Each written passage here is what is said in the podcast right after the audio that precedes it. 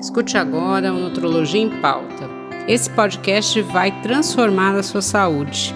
Aqui é opinião baseada em ciência.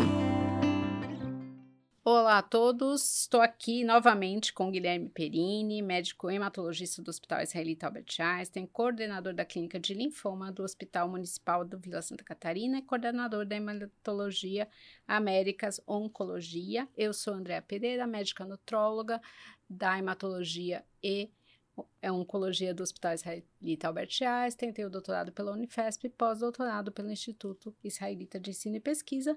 Hoje a gente está aqui para falar de mielomas. Para você que perdeu o episódio de leucemias e linfoma, não deixe de escutar, porque isso é muito importante. Então, esse mês a gente está falando das, dos cânceres do sangue aí.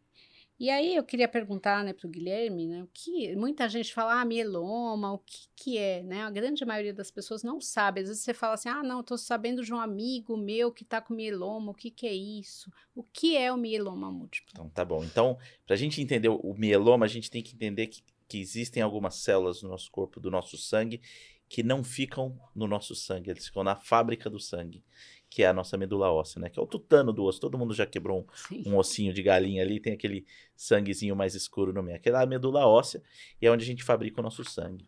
E a gente tem no nosso corpo células especializadas em fazer os nossos anticorpos.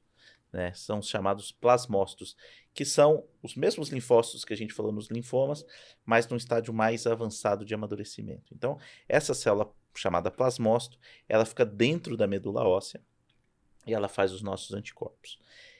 O mieloma é o câncer dos plasmócitos. É quando esses plasmócitos sofrem uma mutação e começam a se proliferar, ocupando o espaço da medula óssea. E é muito interessante porque, uh, principalmente no passado, quando a gente demorava muito para fazer diagnóstico uh, e às vezes não tinha um tratamento eficaz, uh, você tinha verdadeiros tumores de medula óssea. E é daí que vem o nome, né? Então, mieloma é o tumor da medula óssea múltiplo porque ele dava em vários locais, em vários ossos. Então daí que a gente começou a chamar essa doença de mieloma múltiplo, tá? Hoje em dia é muito mais raro a gente ver essa apresentação. A gente geralmente vai fazer um diagnóstico mais precoce e o tratamento melhorou bastante. A gente está hum. numa área de muita, muita novidade. É, isso é bem interessante. E aí eu perguntei, né, nas outras doenças, se a gente tem diferença entre os sexos, né, entre gênero e idade. Né? O mieloma é uma doença de jovem, é uma doença da pessoa mais longevo, é uma doença de mulher, é uma doença de homem. Como que funciona isso? Ele é mais ou menos uh, igual em sexo, um pouco mais no sexo masculino, e é geralmente uma doença da meia-idade, né? Sexta década de vida, sexta, uhum. sétima década de vida. A gente nunca tá livre, né? Não tá. Mas a gente tem visto um número maior de casos uh, em pacientes mais jovens, né? uhum. né? Então, é, infelizmente. É, a gente vê hoje pacientes com 40, 45, 50 anos já com diagnóstico de mieloma. Uh, mas geralmente é na sexta, sétima década de vida o mais comum do diagnóstico. Uhum. É, eu acho que isso é importante, né, para as pessoas. A, a, gente tem o câncer, de um modo geral, uma doença muito democrática, né? A gente tem na, na infância, a gente tem na idade jovem, na meia-idade, depois, né? É importante que a gente tem que vendo isso, fazendo os exames para realmente observar. Né? Então, acho que isso é muito importante. A gente falou disso nos linfomas, na leucemia, então vou falar de novo, né? A gente tem uma relação aí de obesidade com mieloma, Sim. né? Eu acho que são os dois dos hematológicos mais estudados, é o linfoma e o mieloma. A gente está vendo agora em leucemias também, né? Isso tem aparecido. E então, assim, a gente vê esse crescente da obesidade. Hoje no Brasil nós temos 26% da população. Para 2035, a previsão é 41%, né? Então, a gente está muito próximo aí dos Estados Unidos, que era uma coisa que a gente não via tanto. Então é importante, né, a obesidade você controlar para você evitar não só os cânceres, mas tem uma série de outras doenças. Uma outra coisa também, né, as pessoas desnutridas vão ter uma resposta também mais comprometida. Então os dois extremos são ruins. Então o ideal realmente é você adequar e a nutrição acaba sendo muito importante no sentido de você ter uma prevenção de você ter também durante o tratamento e no pós-tratamento. Então, isso é muito importante da gente ver. Né? E, de novo, eu não enfatizei isso no linfoma, mas vou enfatizar, eu falei isso na leucemia. Não existe nenhum alimento, nenhuma dieta que cure mieloma. Com certeza. Tá? Então, não caiam nessa conversa, tá? Os tratamentos melhoraram, o Guilherme está aqui para falar disso. Então, a gente tem que realmente confiar no especialista e ouvir isso, tá? Queria muito que tivesse uma dieta, um alimento, Sim. né? E você um sabe chá. que foi, e foi muito estudado, inclusive. É, quando eu fiz o, o, meu fellow nos Estados Unidos, existia uma, uma unidade dentro do MD Anderson para estudo de, alimentação, de alimentos com algum possível efeito anticâncer. Então, uhum. a gente uhum. tinha chá verde, a gente tinha cúrcuma. Ah, então o chá verde é interessante para a gente falar, né? É. Cúrcuma teve. Eu tinha trabalho clínico mesmo de cúrcuma para evitar a progressão do mieloma. Uhum. Então, assim, não é uma coisa assim, ah, os, os médicos não querem estudar isso. Tudo que existe um sinal de possibilidade é estudado. Sim. Né? Mas, infelizmente, a gente ainda não tem é, resultados gente... tão fortes. Assim. É. A gente tem, assim, né, questões de dieta que podem ajudar a prevenção de alguns tipos de câncer, né? Mas é, cura, não. Né? A gente não vê isso. E o chá verde, tem muitos estudos falando da prevenção do mieloma, porém, né, ele não é indicado durante o tratamento para determinados quimioterápicos, porque ele pode influir. Então, eu acho que isso é muito um, um exemplo muito interessante, porque as pessoas às vezes pensam que um chá, é, uma erva, né, uma pílula de fitoterápico não vai interferir no tratamento dela, ela não fala para o médico dela que está tomando Sim. e a gente começa a não entender o que está acontecendo, por que, que não está funcionando. Então, assim, você pode até querer tomar essas coisas, mas antes de começar, fale para o seu médico, fale para alguém da equipe, que isso é importante. É super importante. Existe uma grande, um grande número de ervas, ervas São João, uh, que, que, tem, que mudam muito o quanto as, a, a terapia fica no corpo ou não, quanto quão rápido você metaboliza ou não uma, uma droga. Isso tem realmente bastante importância. Não, é, eu lembro de um paciente do transplante de medula que ele vomitava sem parar e a gente não sabia o que era, né? Tinha tentado várias coisas e no fim ele apareceu com uma infecção de fungo e foi falado que era um fungo ligado a um cacto. E no fim a gente descobriu que ele estava tomando babosa durante o transplante, não tinha falado para ninguém, ele estava vomitando pela babosa, porque a babosa dá uma irritação gástrica importantíssima. Né? Tomar cuidado também com infusão de vitaminas desnecessariamente, né? Uhum. Tudo isso você tem que conversar com a sua equipe antes, né? Às vezes a gente ouve, ah, não, mas é que o médico está tentando tratamento mais caro, tem coisas mais baratas. Não, a gente quer o bem de vocês. Exatamente. Né? Então, assim, até e, porque e gente, os tratamentos e, são cobertos, tanto você tem no SUS, você tem no plano de saúde, não sim. é uma coisa assim que você tá. E mais do que isso, assim, eu, eu acho que é muito raro hoje em dia um médico que é completamente contra a qualquer uh, tratamento que vá melhorar sim, a qualidade de vida do paciente, né? entendeu? Então, o, o que a gente só precisa saber é o que está acontecendo. Sim. Né?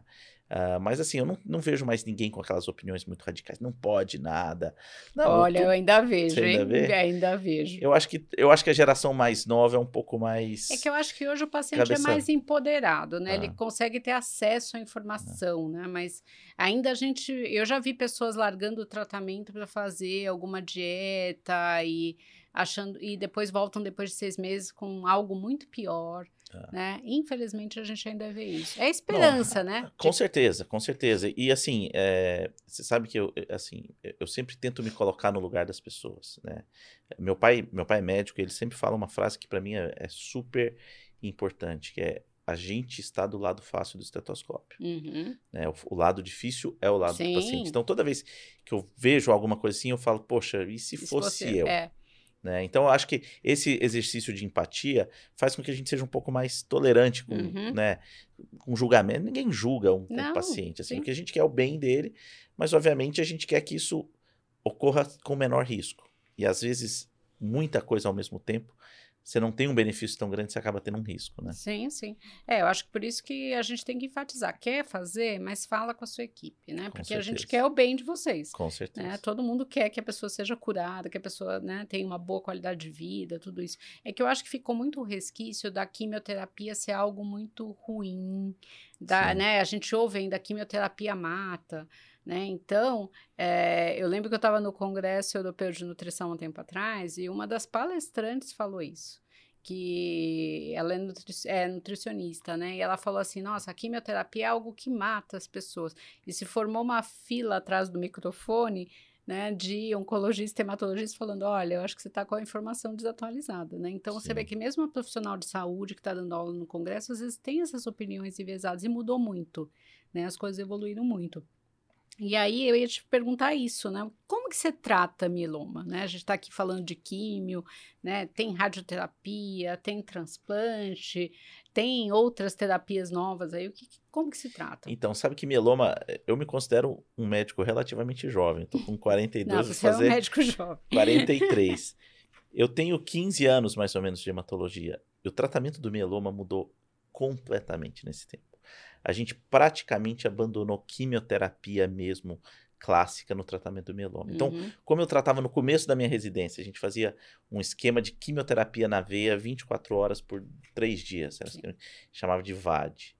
E aí começamos a usar a talidomida, né, uhum. né, que tem, depois eu quero voltar para falar da talidomida, tem uma história super interessante. Uh, e aí a talidomida foi melhor que a químio. E depois vieram uma série de terapias alvo, então, hoje, a gente tem um, um, menu de opções muito grande no mieloma, uh, mas todas que são terapias que não são quimioterapia, que são, são, todos tratamentos que não são quimioterapia. Então, a gente tem imunomoduladores, a gente tem um, um grupo de, de moléculas chamadas de inibidores de proteasoma, a gente tem anticorpos monoclonais contra a célula do mieloma. Então, muitas das vezes, o paciente vai passar longos tempos sem precisar tomar quimioterapia. Uhum. Quando é um paciente mais jovem que a gente vai fazer o transplante, o transplante tem uma quimioterapia, né? Que é o que a gente chama de regime de condicionamento.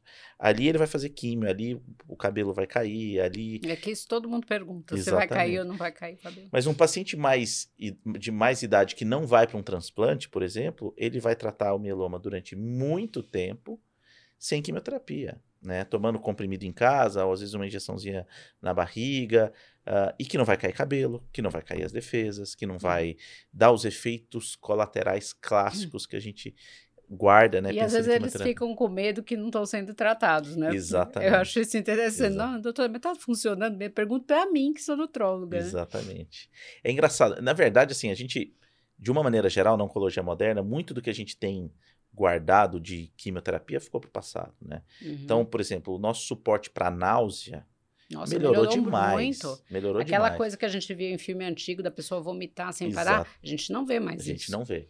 É lógico, um outro paciente vai ter uma sensibilidade Sim. maior, mas assim, melhorou muito. Mesma coisa, manejo de dor. Uh, mesma coisa, é, é, grande parte dos pacientes não tem mais aquela caquexia do, uhum. oncológica tão significativa, porque tem suporte nutricional. Então as coisas melhoraram bastante. Né? E o mieloma talvez seja o carro-chefe dessas. A gente hoje, é, a gente saiu de uma doença, e eu sempre acho super importante falar isso, muito cuidado quando a gente vai olhar dados que a gente pega na internet, porque os dados eles são muito antigos. antigos. E eu falo que esses, esses dados de cura, de, de quanto tempo o paciente vive e tudo mais, é igual quando a gente vê uma estrela no céu. A luz que está chegando hoje, ela foi gerada lá atrás. Uhum. Então, o, o, dado que eu tenho hoje de sobrevida, ele não é de hoje. Ele é de 10 anos atrás. E aí, se você pega um dado de 10 anos atrás, é, é de 20 diferente. anos atrás. Então, a gente vai melhorando muito rápido, não dá tempo disso transformar num número que eu posso entregar ao paciente. Entendeu? A, a, sobrevida de meloma em 10 anos, né, da época que a gente saiu da químio para para nem antes com essas novas terapias, mas das terapias intermediárias, ela triplicou. Uhum. Se você pega um dado lá de trás e fala, ó, grande parte dos, dos pacientes com meloma vão morrer em até 4 anos, não, é, não é mais a realidade. Sim, sim. Hoje os pacientes vivem entre 10, 15 e 20 anos, entendeu? Uhum. Então tem que tomar esse cuidado. E pode ser que daqui a 10 anos, 15 anos tenha uma outra coisa. Com né? certeza. O número de aprovações de droga uh, oncológica, a doença que mais se beneficiou no Brasil e no mundo é mieloma. Uhum. Né? O número de drogas aprovadas nos últimos cinco anos é altíssimo. Né? Drogas muito eficazes, pouco tóxicas, que estão realmente revolucionando o tratamento. É, e infelizmente a gente ainda vê as pessoas que têm medo do tratamento e acham que elas vão morrer e elas falam: ah, não, então eu quero ter o resto da minha vida bom. Mas assim, ela não pensa que vai prolongar. Então a gente realmente tem que tomar cuidado com essas informações, né? Porque também é uma informação, depende do jeito que você escreveu, Sim. né? Então, e às vezes a pessoa só lê, ela vê aquele número lá, vou mor vai morrer tanta gente em quatro anos. Ela Exato. nem lê o resto, não vê de quando é. Exatamente. Né? E tem muita coisa errada também. Com né? certeza. Infelizmente com certeza. a gente tem isso, né? E na parte de nutrição Tem muito isso, né? Sim. Eu queria que você falasse um pouquinho do transplante no, no mieloma. Como que funciona? É a pessoa que doa para ela mesma? É, ela recebe de uma outra pessoa? Como que é isso? Tá, então vamos lá. A gente, a gente hoje divide, de uma maneira geral, quando chega um paciente com, com mieloma, num grupo que a gente vai chamar dos pacientes elegíveis para o transplante. Uhum. E isso entra, obviamente, idade, isso entra comorbidades, como o paciente está, e os pacientes que são inelegíveis. Tá? Para esses pacientes que são elegíveis, o que, que o transplante ele faz?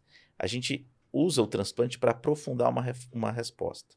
Então a gente começa um tratamento, que a gente vai chamar de terapia de indução, e a gente faz o transplante como uma consolidação. Co- qual o meu objetivo aqui? Pegar aquele paciente que tem uma resposta e aprofundar mais ainda essa resposta. Tá? Ah, como que é o transplante? O transplante ah, é o autotransplante, né? Ah, qual que é a ideia do autotransplante? Eu quero diminuir uma das toxicidades da quimioterapia. Então, por que, que eu não posso fazer uma dose muito alta de quimioterapia? Né, Teoricamente, quanto mais alta a Uhum. dose, mais efeito vai ter. Mas a gente tem os efeitos colaterais. Os efeitos, e um dos efeitos colaterais principais da quimioterapia é a queda das nossas defesas, o que a gente chama de mielotoxicidade, a toxicidade na nossa medula óssea. O que, que a gente faz no autotransplante? A gente coleta as, a- as células tronco da Uhum. medula óssea, coloca na geladeira e a gente pode dar uma dose mais alta de quimioterapia, que o paciente ia ficar 30, 40, 50 dias sem a medula recuperar. E quando a gente devolve, a gente diminui isso para 10, 15 dias. Então eu, eu falo que é como se você tivesse um jardim, você tem lá suas plantas que você gosta e começa a crescer, sei lá, uma erva daninha. Você Uhum. vai, faz uma muda das plantas que você quer guardar, você queima tudo e você planta de novo só as, as Ah, plantas perfeito, boas. é né? Então seria assim. mais ou menos isso que a gente faz. Uhum. Hoje em dia, geralmente é um ou dois dias de quimioterapia só. Um dia de descanso, infunde a, a medula congelada ou a medula fresco, e aí espera mais ou menos 15 dias quando a medula volta a funcionar. E aí, esse é o processo do transplante. Ah, é legal, né? Eu acho que tem muita coisa. E às vezes você precisa fazer mais de um, né? Também tem isso. Às E- vezes a- Isso, É, no mieloma é a única situação que a gente pode fazer geralmente dois. É para um grupo muito específico de Sim. pacientes, são pacientes de alto risco, tem que ser geralmente pacientes mais jovens, mas a gente pode fazer o que a gente chama de tandem, né? Uhum. Que é transplantes sequenciais.